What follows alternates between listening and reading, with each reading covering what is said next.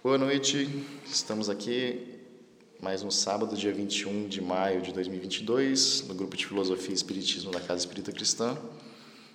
É, retomando aqui a leitura dos sofistas, o texto aqui de Giovanni Reale, e retomando aqui dos, dos primeiros mestres aqui dos sofistas, e hoje na leitura a partir de Górgias. Ok. Alguém se propõe a ler? Quer ler, Diego? Deixa eu ler.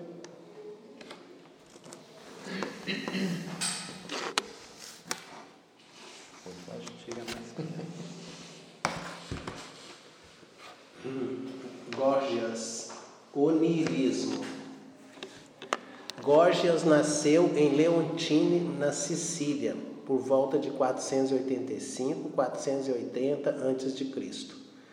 E viveu em perfeita saúde física mais de um século. Viajou por toda a Grécia, alcançando amplos consensos em torno de si. A sua obra filosófica mais importante intitula-se Sobre a Natureza ou Sobre o Não Ser, que é uma inversão do título da obra de Melisso, Enquanto Protágoras parte do relativismo para implantar o método da antilogia, Gorgias parte do niilismo para construir o edifício de sua retórica. O Tratado sobre a Natureza ou sobre o Não Ser é uma espécie de manifesto do niilismo ocidental, baseando-se nas três teses seguintes.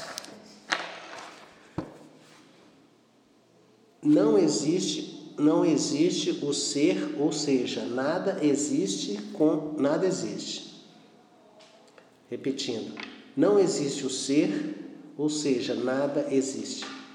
Com efeito, os filósofos que falaram do ser determinaram-no de tal modo que chegaram a conclusões quase não, conclusões que se anulam reciprocamente, de modo que o ser não pode ser nem uno nem múltiplo, nem criado, nem gerado, e portanto será nada.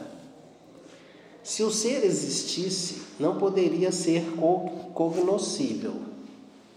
Para provar essa afirmação, Geórgias, Geórgias procurava impugnar o princípio de Parmênides, segundo o qual o pensamento é sempre o qual o pensamento é sempre e só pensamento do ser. E o não ser é impensável. Há pensados, por exemplo, podemos pensar em carruagens correndo sobre o mar, que não existem. E há não existentes, Sila, a quimera, etc., que são pensados. Portanto, há divórcio e ruptura entre ser e pensamento. Mesmo que fosse pensável, o ser permaneceria inexprimível. Com efeito, a palavra não pode transmitir verazmente coisa nenhuma que não seja ela própria. Como é que alguém poderia expressar com a palavra aquilo que vê? Ou como é que isso poderia tornar-se manifesto para quem o escuta sem tê-lo visto? Com efeito, assim como a vista não conhece sons, igualmente o ouvido não ouve as cores, mas os sons. E diz o certo quem diz, mas não diz uma cor nenhuma experiência. Eliminada a possibilidade de alcançar uma verdade. Só, vamos só dar uma pausa? Vamos. Que acho que Gorgias acaba falando ali, né, que três teses, né? Certo. Não existe o ser, ou seja, nada existe, né? E aí acho que a, o texto acaba abordando, né, que que dos inúmeros filósofos, né, que falaram do ser, né, falaram de tal modo que cada uma das conclusões, aí eles que está pegando meio que conclusões diferentes, né, que que o, que o ser né, não pode ser nem uno, nem múltiplo, nem criado, nem, nem gerado, né, portanto, e portanto será nada. Né? Que o ser, que ele acho que acaba pegando inúmeras conclusões de forma que não se consegue gerar uma única unidade né, no, no, conceito né, do ser. Então acho que por conta disso acaba falando a questão de, portanto, nada será, né? O ser não existe.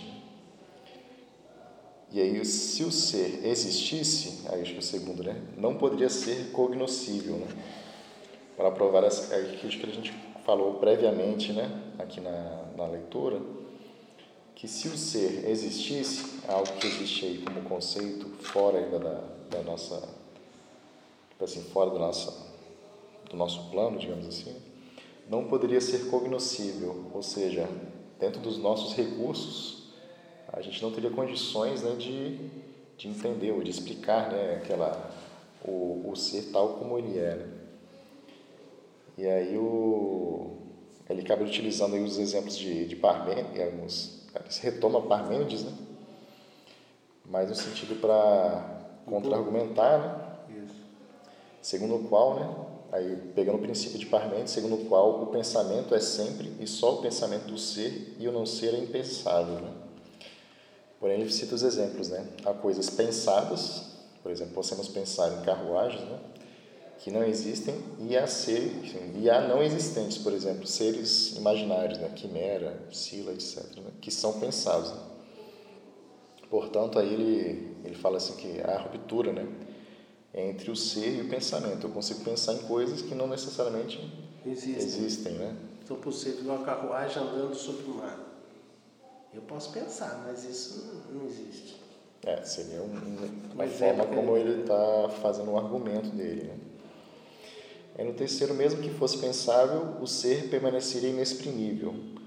Com efeito, a palavra não pode transmitir veraz, verazmente coisa nenhuma que não seja ela própria, né? Como é que alguém poderia expressar a palavra, com a palavra, aquilo que se vê, né? Ou como aquilo que se vê, tornando manifesto quem escuta sem ter o visto, né? Acho que é o caso que a gente citou também anteriormente, né? Ah, o fato de termos uma palavra, aquilo é a palavra, é o som, né? É o, a, a forma de exprimir aquilo que ela tem, que ela que, que se tem uma percepção dela, né? O fato, a palavra cadeira não é a cadeira propriamente dita, né? A palavra vento não é o vento propriamente dito. E aí que nisso, né, acaba aí na, na visão deles, né, tendo esse assim, acho que vai entrar um pouco no, no, no parágrafo seguinte, mas acho que gera um pouco do esvaziamento, né, nesse sentido, no, no significado da palavra, né, pela palavra, né. É, ele fala que o que a vista não conhece sons. Isso. E o ouvido não ouve as cores. Com efeito, né, assim, a vista não conhece sons, igualmente o ouvido não conhece as cores, né? Mas os sons, mas aquele... Não, o ouvido não ouve as cores, mas os sons. O ouvido ouve os sons, mas não ouve, não ouve as cores. Porque as cores são vistas, né? A vista que vê. Isso, assim, aí é um exemplo assim, né? Como explicar uma cor para alguém que é cego de nascença, né? Vai depender da vista. Então, para quem é cego de nascença, como explicar o que é cor? É. Como é que você vai explicar? Então, nesse sentido, para a gente ter uma, uma, uma, assim, pegando esse exemplo, para não é mais assim. É, mas a, a cor até é difícil para explicar. Tipo assim, explica para mim o vermelho. Como que você explica para alguém que não que você enxerga? Né? Explica o vermelho. Você não consegue exprimir. Né? Não, e eu acho interessante isso, assim, tem coisas que a gente não consegue explicar, no caso, assim, para alguém que tem deficiência visual, né, de nascença, não, efetivamente não é possibilitado, mas mesmo as cores, realmente, se a gente for parar para pensar, né, não dá para a gente, não consegue explicar, né? cientificamente tem lá o, a, Interessante, né? Uhum. Você de onda, essas coisas, mas mas a gente consegue de uma forma comparativa, né?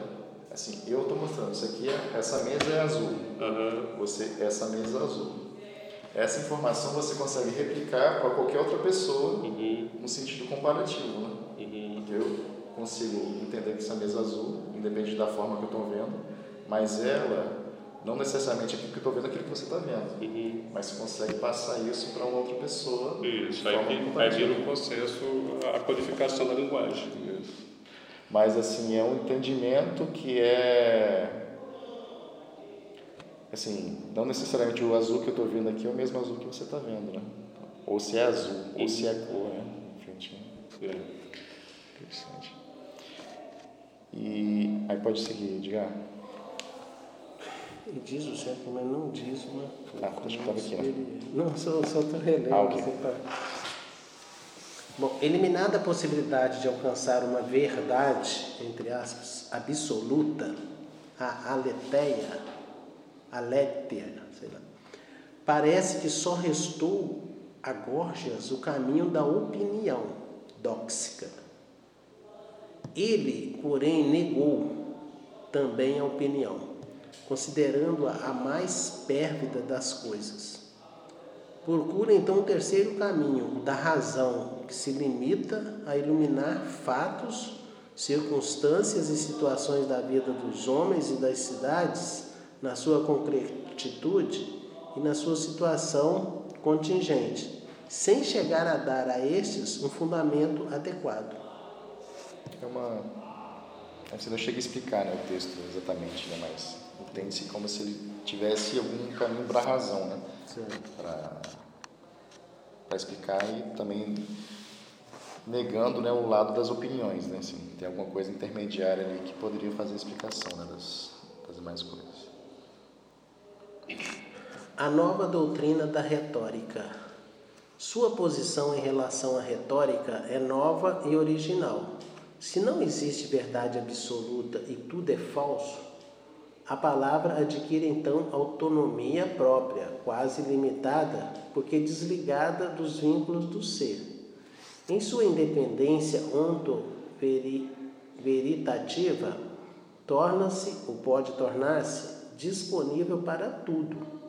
E eis que, e eis que Gorgias descobre, precisamente do plano teorético, aquele aspecto da palavra pelo qual, pres- prescindindo de toda verdade, ela pode ser portadora de persuasão, crença e sugestão. A retórica é exatamente a arte que desfruta a fundo esse aspecto da palavra, podendo ser definida como a arte de persuadir, que no século V a.C. tinha enorme importância política. O político então era chamado também de retor. Para Gorgias, portanto, ser retor consiste em ser capaz de persuadir os juízes nos tribunais, os conselheiros nos, no conselho, os membros da Assembleia Popular na Assembleia e, da mesma forma, qualquer outra reunião que se realize entre cidadãos.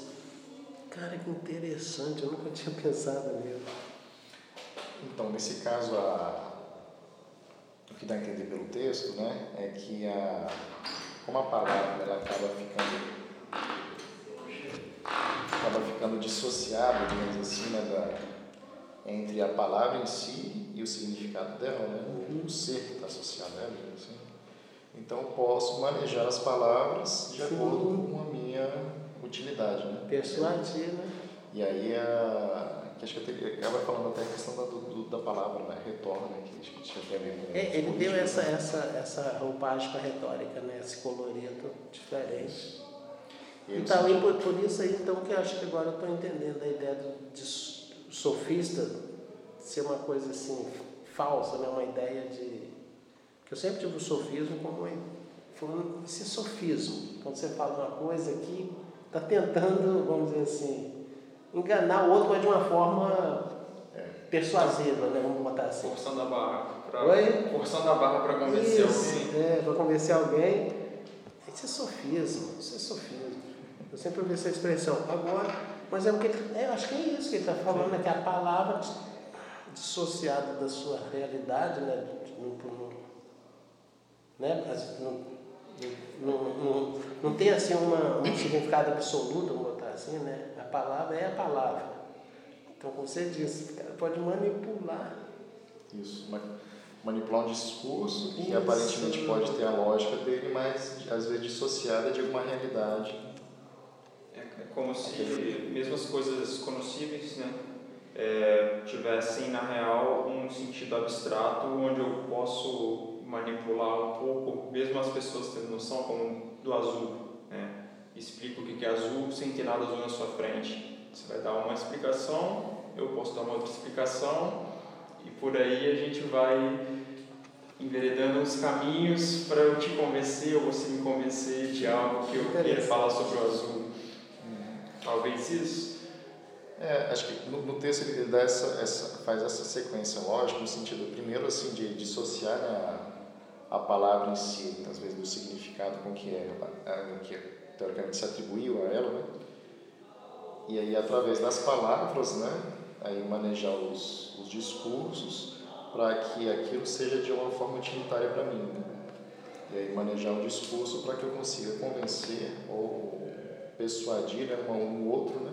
Onde no, no discurso, na retórica, né, ela bem construída, eu consigo fomentar um argumento em que eu possa te convencer, possa convencer outros né, daquela, daquilo né, que não necessariamente as palavras na retórica estariam asso- associadas com uma com aquilo para que elas assim com os sentidos originais delas digamos assim. Então, aqui diz que ele parte do niilismo, né? Do niilismo, esse, esse mestre.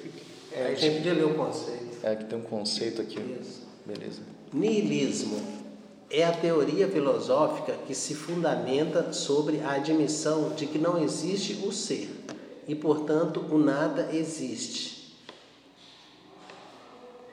Em geral, do niilismo metafísico segue-se o relativismo gnosiológico, gnosiológico e moral.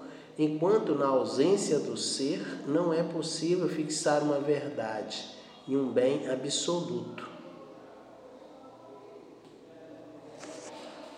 aí na não existência do ser que daí eu tô entendendo aqui como sendo assim que não é possível que ele fala no final né não fixar uma verdade um bem absolutos que regiria né as, as verdades individuais né? Mas, a ver- mas que sim há um relativismo em que em que é um em que haveriam verdades individuais né? A verdade para mim não necessariamente a verdade para você para o outro. Entendi dessa forma. É, Em geral, do niilismo metafísico segue-se o relativismo gnosiológico e moral. Enquanto na ausência do ser não é possível fixar uma verdade e um bem absoluto.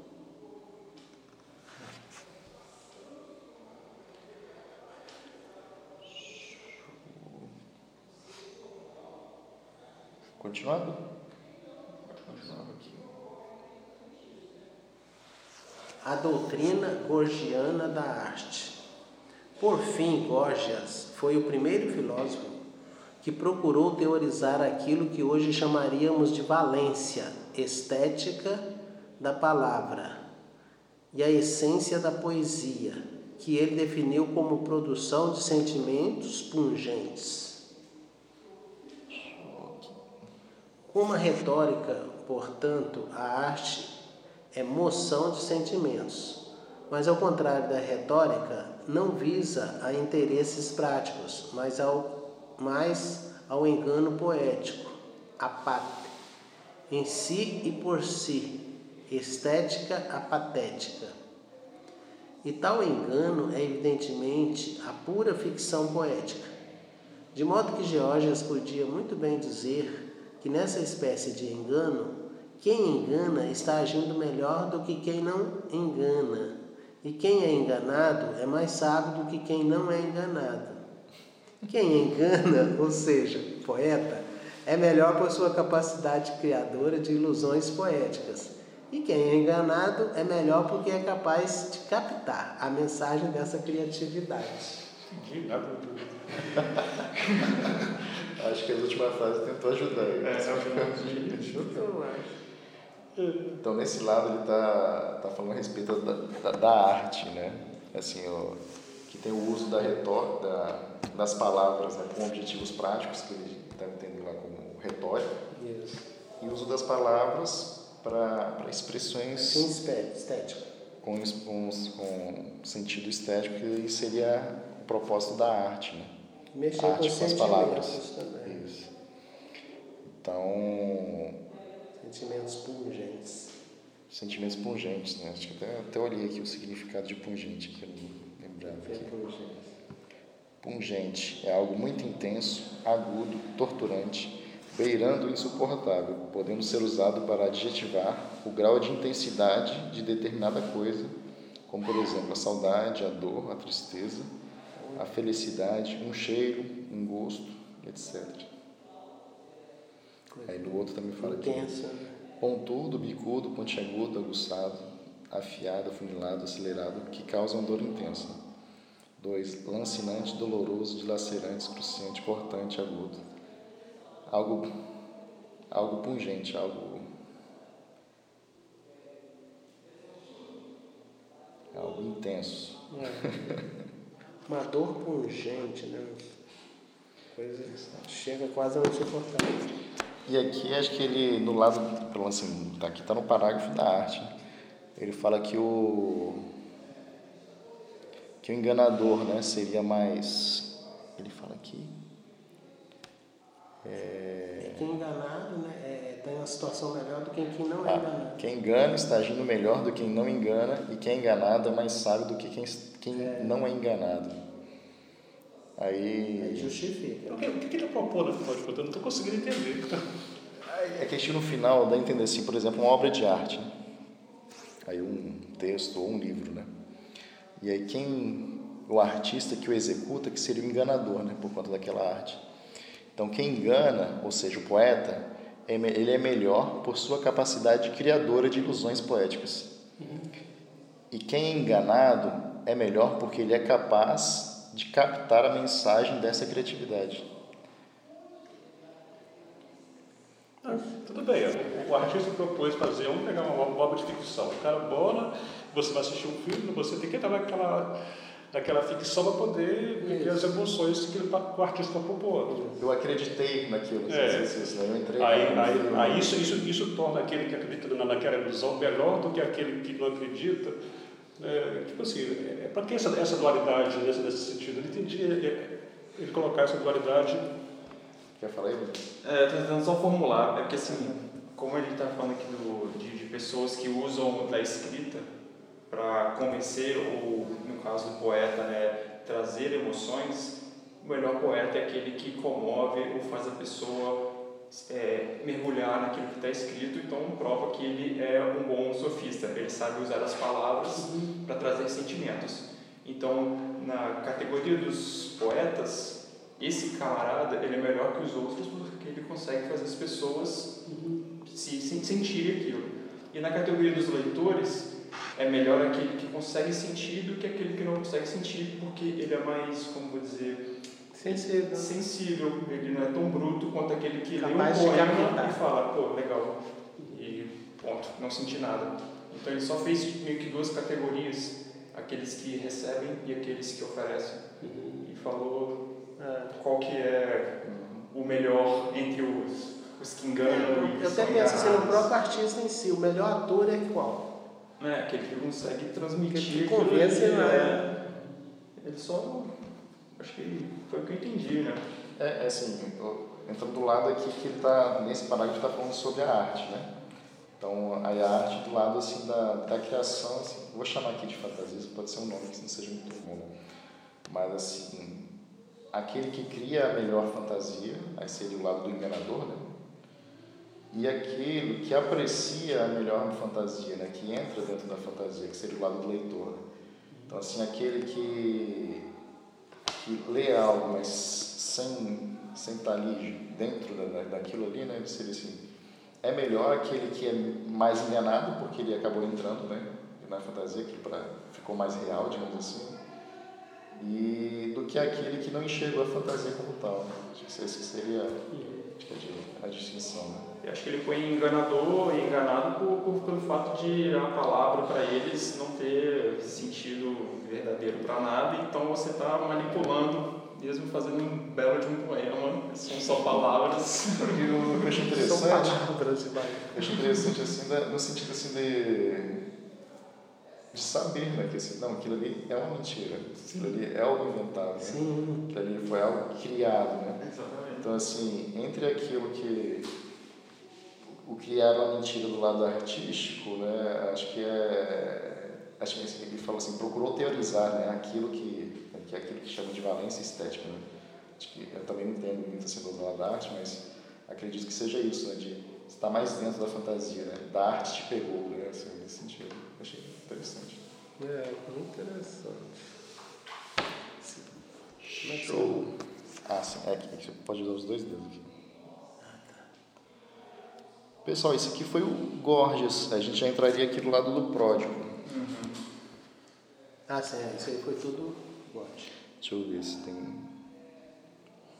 Engraçado que, só para. Outro. Só para lembrar, o Borja, ele, ele, ele, ele, ele é. Porque tem um Barmenes que dizia o contrário, né? Que não existe não. o não ser, né? Não, isso. Barmenes, ele. A filosofia dele é no sentido de existir o ser. Isso. E não existir o não ser. É, o, o Parmênides Heráclito Heráclito é aquele que fala assim que tudo muda, né? Tudo é fluxo. Né? O Heráclito ele entra mais assim, não existe o ser, né? Quando quando a gente fala assim de, de um conceito, o conceito é existente, né? Uma cadeira, o, cadeira, o conceito de cadeira existe, né? independente de qual cadeira a gente fala. Então assim, do lado dos do Parmênides existe o ser, né? Não e não existe o não ser. Não Existe o ser. Existe. É do lado de Parmênides ele já entra assim, o ser existe ele é, ele é permanente, né? É, as Isso. coisas permanecem. Isso. E Heráclito que enxergava, não, a, a, tudo muda, né? A vida é fluida, tudo, tudo, tudo é mudança.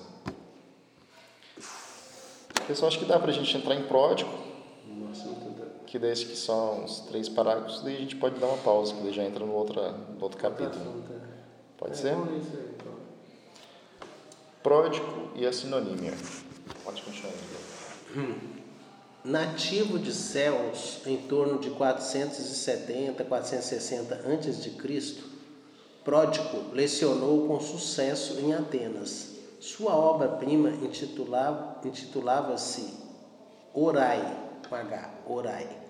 Talvez as deusas da fecundidade. Também Pródico foi mestre na arte de discursar, e Sócrates chegou a recordá-lo jocosamente como seu mestre. A técnica que propunha baseava-se na sinonímia, ou seja, na distinção entre os vários sinônimos e na determinação precisa das nuances de seu significado. Essa técnica não deixou de exercer influências benéficas sobre a metodologia socrática, como veremos, tendo em vista a busca de o que é, ou seja, a essência das várias coisas. No campo da ética, ficou famoso por uma sua reinterpretação na chave própria da doutrina sofista do, cérebro, do célebre mito representando Hércules na encruzilhada. Ou seja, diante da escolha entre virtude e o vício, ou seja, diante da escolha entre a virtude e o vício. Nessa reinterpretação, a virtude é apresentada como o meio mais idôneo para alcançar a verdadeira vantagem e a verdadeira utilidade. Sua interpretação dos deuses foi originalíssima. Segundo o pródigo, os deuses são a hipostatização, hipostatização, isto é, a absolutização do útil e do vantajoso. Em virtude da vantagem que daí deriva, os amigos consideram. Não, um. Em virtude da vantagem que daí derivava, os amigos consider, consideraram como deuses o sol, a lua, as fontes e, em geral, todas as forças que influem sobre nossa vida, como, por exemplo, os egípcios fizeram em relação ao Nilo. Gente, é interessante essa coisa aí do. Esse origi... Realmente é muito original né? essa coisa de que os deuses seria absolutização daquilo que é útil e vantajoso, né? Vamos botar assim. Porque ele, foi isso que ele falou, né? Absolutização do útil e do vantajoso. Daí, né? Botar como deuses o sol, a lua. Seria então porque o sol, ele, ele tem, ele proporciona várias coisas na vida, né? É que eu achei interessante que ele acaba assim duas coisas, né? Uhum. Acho que voltando só no início aqui, né, do lado da, da sinonímia, né? Sinonímia que acho que o fala que o texto aqui foi o primeiro mestre no sentido de estudar, né, os, os sinônimos, né? Como se fosse uma que as diversas palavras sinônimas, né? É, a gente fala sinônima como tendo o mesmo significado, mas olhando assim na prática até, né, cada uma tem como se fosse uma uma, uma, uma intenção, né? uma, um, um, esforço naquilo que ela tem de significar. Né? Tem uma, difer uma, uma diferença assim, muito sutil. Uma diferença sutil. E aí a, o pródigo, né, ele foi, assim, uma das formas, das formas como ele foi conhecido foi de estudar essas diversas nuances que existem nas palavras. Né? Inclusive a gente, né, quando a gente está na tentando explicar alguma coisa, se a gente quer enfatizar algo, a gente escolhe uma palavra mais adequada. É Ou então suavizar algo, a gente escolhe também uma palavra mais suave para passar uma determinada mensagem. Sim. Isso, de alguma forma, é um conhecimento, é uma importante assim. Acho uma estratégia de, de, de convencimento. Sim, existe esse lado da estratégia de conhecimento, mas acho que também é um lado de um cuidado dependendo da forma de quem, quem a gente vai falar do objetivo que você o objetivo vai falar, né? a gente escolher a palavra adequada é. para passar uma determinada mensagem. É, daí o sinônimo, né? Porque de repente tem o mesmo significado, mas tem um peso diferente. É, o sinônimo né, significa quase a mesma coisa, mas não é exatamente a mesma coisa, senão não seria a mesma palavra, né? Sim, exatamente. Às vezes, num momento mais delicado que você precisa passar uma mensagem. Eu já reparei que nas mensagens espíritas, eles usam, mas assim, com muita é, frequência, com muita recorrência, a palavra, a palavra esquecer, ou eles usam a palavra olvidar. Não ouvide. Não se esqueça. Sim, mas é, ele, você, já, você já reparou isso, as mensagens espíritas, é. as mensagens de Emmanuel, nos, nos, é, mas mensagens, eles usam assim, também, né? Tem... mas eles usam muito ouvide, não ouvide, não ouvide coisa que sempre me chamou a atenção. É, Deve ter assim uma intenção. Né? Sim, acho que é, é justo isso, que a palavra que você vai empregar, né, como ela tem diversos sinônimos, a depender da, da mensagem que você quer passar, ou da facilidade que você quer passar a mensagem, ou da forma como você quer passar a mensagem, você quer passar uma mensagem mais formal, mais informal, é. Mais cuidadosa, ou mais direta, né? Mas, é, como é que ficaria, no caso, a metáfora? Porque a metáfora também é uma forma de você exprimir uma ideia, né? usando um termo que remete a um significado, não, né? A noite é um pulmão ofegante. Por exemplo. É, eu, eu não sei. é uma metáfora, né? Sim, sim. Acho que metáforas são, são, são boas para expressar as, as, as ideias quando a gente não quer usar as palavras de forma direta. Sim. Assim, o texto acaba não entrando nos, nesses detalhes, né, mas eu acho que seria realmente uma, uma boa forma de utilizar. É, não digo nem só a metáfora, a figura de linguagem, de modo geral. Né? Sim, verdade. Há milênios que eu não te vejo, quer dizer. não, encaixa é, é, uma, é, uma, é uma hipérbole, né? Isso, isso, isso eu não lembro o nome, mas é uma figura de linguagem. Isso, isso, encaixa muito bem do que, do que a gente vê, né? Tem um lado da retórica, que é o lado assim, do convencimento, e tem um lado artístico que eu acho interessante que a gente tocar, que é, que é falar sem falar, né? passar um recado, não necessariamente é, sendo direto ou é, ferindo uma pessoa também.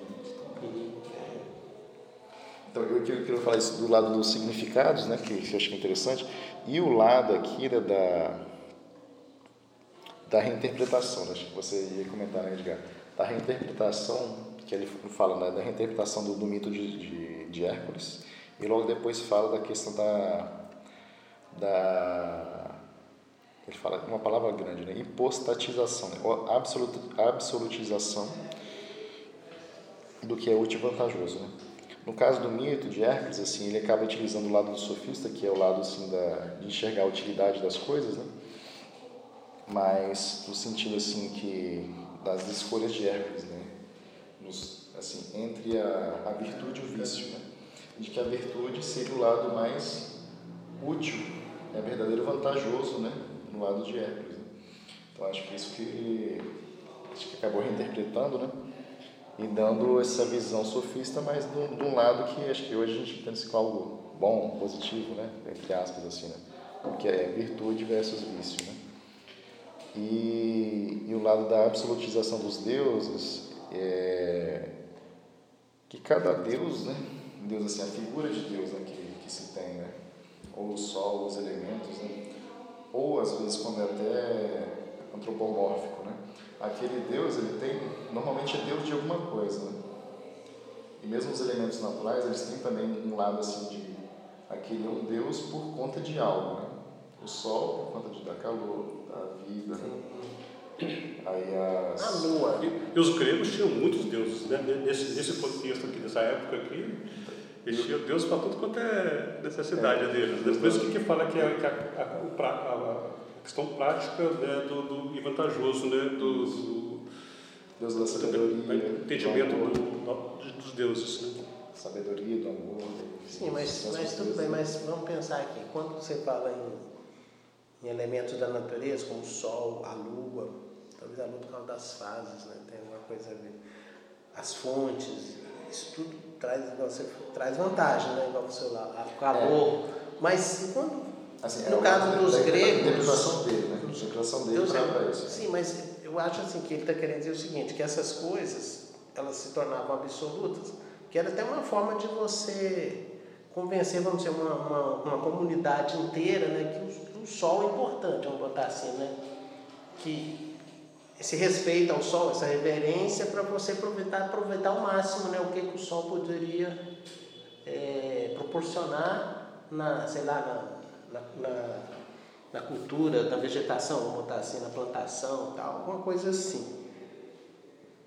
É. Imaginando isso, em termos de vantagem. Agora, ele falou nos deuses gregos. É, que, que eles eram gregos. Como é que seriam os deuses, no caso, uma personificação em especial? É. Mas e aí, qual seria então, aí no caso, segundo aqui o texto, fala que ele foi original no sentido da reinterpretação, da interpretação dos deuses, né? Uhum. Como algo que está representando uma, uma vantagem ou uma utilidade quase que absoluta, né? Isso. Então, assim, é, tem alguma característica lá que é o útil, tipo, tipo assim, quase de forma absoluta. E aí eu estou interpretando aqui o lado do Sol, né? O Sol, a utilidade dele para a gente, né? é o calor, a proteção, a visibilidade durante o dia, né? Então, uma forma até de proteção, né? Sim, mas quando você fala... Ele é útil para a gente. Tá, mas qual seria a utilidade, por exemplo, de um personagem, né, uma mitologia grega, um deus qualquer? Pega um deus qualquer. Pega aqui deuses gregos aqui. Aquele deus, qual era o deus que era o deus, deus dos deuses nos gregos? Zeus. Zeus. Qual seria, entendeu, a vantagem assim? Então, mas acho que é aqui que ele fala que a, a interpretação dele é novíssima, totalmente diferente, porque acho que foge desse, dessas interpretações que os próprios gregos tinham, dessa mistificação de deuses e criar contos. Ele põe esses deuses em situações, em, em estágios de absolutismo, né? Tipo, o Deus representa tal coisa, esse Deus que todo mundo que adora, ele tem com ele traços absolutos benéficos, entendeu? E não mais mitológico, fez aquilo, fez aquilo outro, entendeu? Foi assim que eu entendi, que ele trouxe essa ideia de um Deus ligado à sua respectiva função, mas com traços é, bons e absolutos que ele representa, entendeu? É, por exemplo, aqui, ó, é, eu vou pegar aqui os exemplos. Era deusa do casamento, das mulheres da família. Poseidon, deusa dos mares, da água e tempestades. Atena, deusa da sabedoria, do artesanato. Quer dizer, a, a sabedoria, olhando lá nesse né, ela tem uma utilidade prática. A família, o casamento, ela tem uma, um poder né, de, de, de adesão, de persuasão. Então é algo assim que a, cada um dos deuses, assim, estou aqui interpretando o que ele está falando, né? Mas que teria alguma característica de forma representando a pessoa, né? mas que a gente traz aquilo de forma prática, que aquilo é útil para a vida dos indivíduos ali. Né? Entendi. É. Nesses seres você reúne todo é. Deus do mar, né? Uhum. Independente de, de, dos contos que tinham, tem algo Sim, ali naquela aquelas histórias que eles criavam, né? Interessante. E aí, cada deus, na verdade, não, é, os, os, deuses gregos, né, nenhum deus era um absoluto, assim, né? Então, absoluto significa que reunia todas as características. Cada deus era Tinha um aspecto. Um aspecto. E acho interessante ver já uma interpretação aqui fora daqui, né? Que se indivíduo, assim, com autoconhecimento, né, entendesse qual que era o real problema dele, ele pode pregar para aquele Deus para ter aquela força. Caraca. Porque aquela, aquela força é absoluta. Aquilo representa aquela força, é, ele precisa daquilo. Aquilo representa aquela, é isso exatamente, tipo, os deuses como representantes daquela, daquela, daquela, daquela vantagem. Exato. Então, se eu, vamos tá pôr na antiguidade, se eu tenho não tenho muita facilidade em conseguir interpretar essas coisas, eu tenho uma figura que ela me remete a essa, essas virtudes, essas coisas. E aí eu pego. é um gênio. é virou fã dele agora. Ele é virou fã do. Gênio, cara. Mas assim, e interessante ele trazer para a gente, porque efetivamente, quando a gente, individualmente, né, a gente entende qual que é o, o problema que a gente tem que ser superado, né? O que a gente, teoricamente, pensa, né? o que, que a gente vai atrás, né? o que a gente procura? Né? Será que é sabedoria que a gente precisa agora? Será que é uma força até para guerrear que a gente está precisando agora? Será que é uma força mais de paciência que agora? É um lado um pouco mais familiar que está precisando agora? Rapaz. Para qual Deus que eu oro, assim, nesse sentido? Pois é, então, é, isso aí é, marca bem uma fase, assim, vamos dizer assim, mais. É, mais infantil nossa, vamos botar assim, a nossa infância espiritual. Porque à medida que, que você vai amadurecendo espiritualmente, você não, já não vai precisar dessas, dessas então, referências. Assim, aí eu vou, vou contrapor aqui agora de Tá bom, vai lá. Que assim, aí contrapor o lado do politeísmo, assim, nesse sentido, né? que é, o politeísmo, acho que vai, vai muito, acho que o Vinícius até reforçou aqui, né? Ele é um representante daquela força, né? ou daquele, daquele aspecto, né? Uhum. Então aquilo ali é como um símbolo, né? É um símbolo. É, é, é um símbolo. Então quando, quando aí quem é politeísta, né?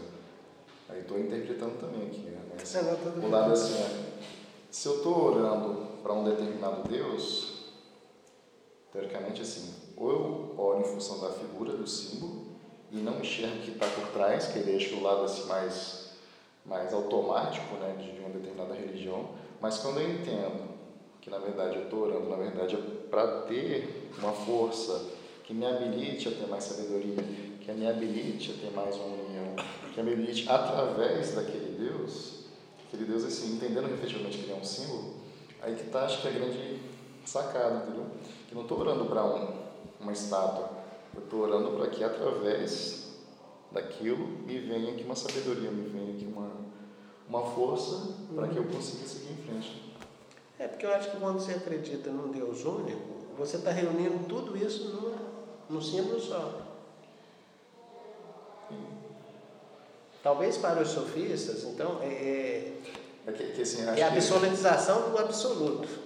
É, assim, acho que eu vou falar, acho que está como eu entendo assim, né, o lado assim, hoje, se a gente entende como, como Deus, né, o ser absoluto, nos diversos aspectos de Deus é que ele é justo, que ele é sábio. Sim, pegou, que é... pegou de tudo. Só que para cada um desses raios, aí na, nas religiões que é o Deus símbolos, o Deus absoluto naquele aspecto, né?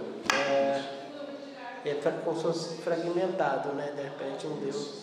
Então, só que daí pra, aí, aí, aí o lado assim. Aí olhando assim, reinterpretando as religiões politeístas, quando não se entende que eles são aspectos de algo além, né? São um aspecto da sabedoria, um aspecto da guerra, um aspecto da, da justiça. Assim, são diversos aspectos, mas de uma única coisa. Se eu só enxergo eles separadamente, eu vejo até um, um Deus guerreando com o outro, que acho que é isso que as histórias a gente tem, um Deus guerreando com o outro. Mas eles são, assim, eles, teoricamente, né, são representantes de aspectos de algo que é mais... Eu sei, mas os próprios gregos, apesar de eles ter toda essa fragmentação, botar assim, mas eles tinham os Zeus, né? Então parece que já existia essa, essa busca de um de uma unificação, né? Aparece, né? É, Zeus acho que. É, Deus, não vou saber. É Deus dos deuses, ele era Deus, né? Muito doido isso. E, e esses deuses, inclusive, eles foram é, transmitidos para os romanos, né? Mas com outras palavras, né? Sim, foram. É, é. Os deuses foram trabalhados, mas romanos. Né? Para os romanos. Né? Mas aí já é uma outra conversa, né? Porque tem muita história aí. Né? Legal, pessoal. Gostei bastante da, da leitura. Continuamos aí, então sábado que vem. Aí a gente entra no novo capítulo. Os erísticos e sofistas políticos é o que a gente vai falar no próximo sábado. Beleza? Legal. Abraço então e boa noite a todos. Até sábado que vem.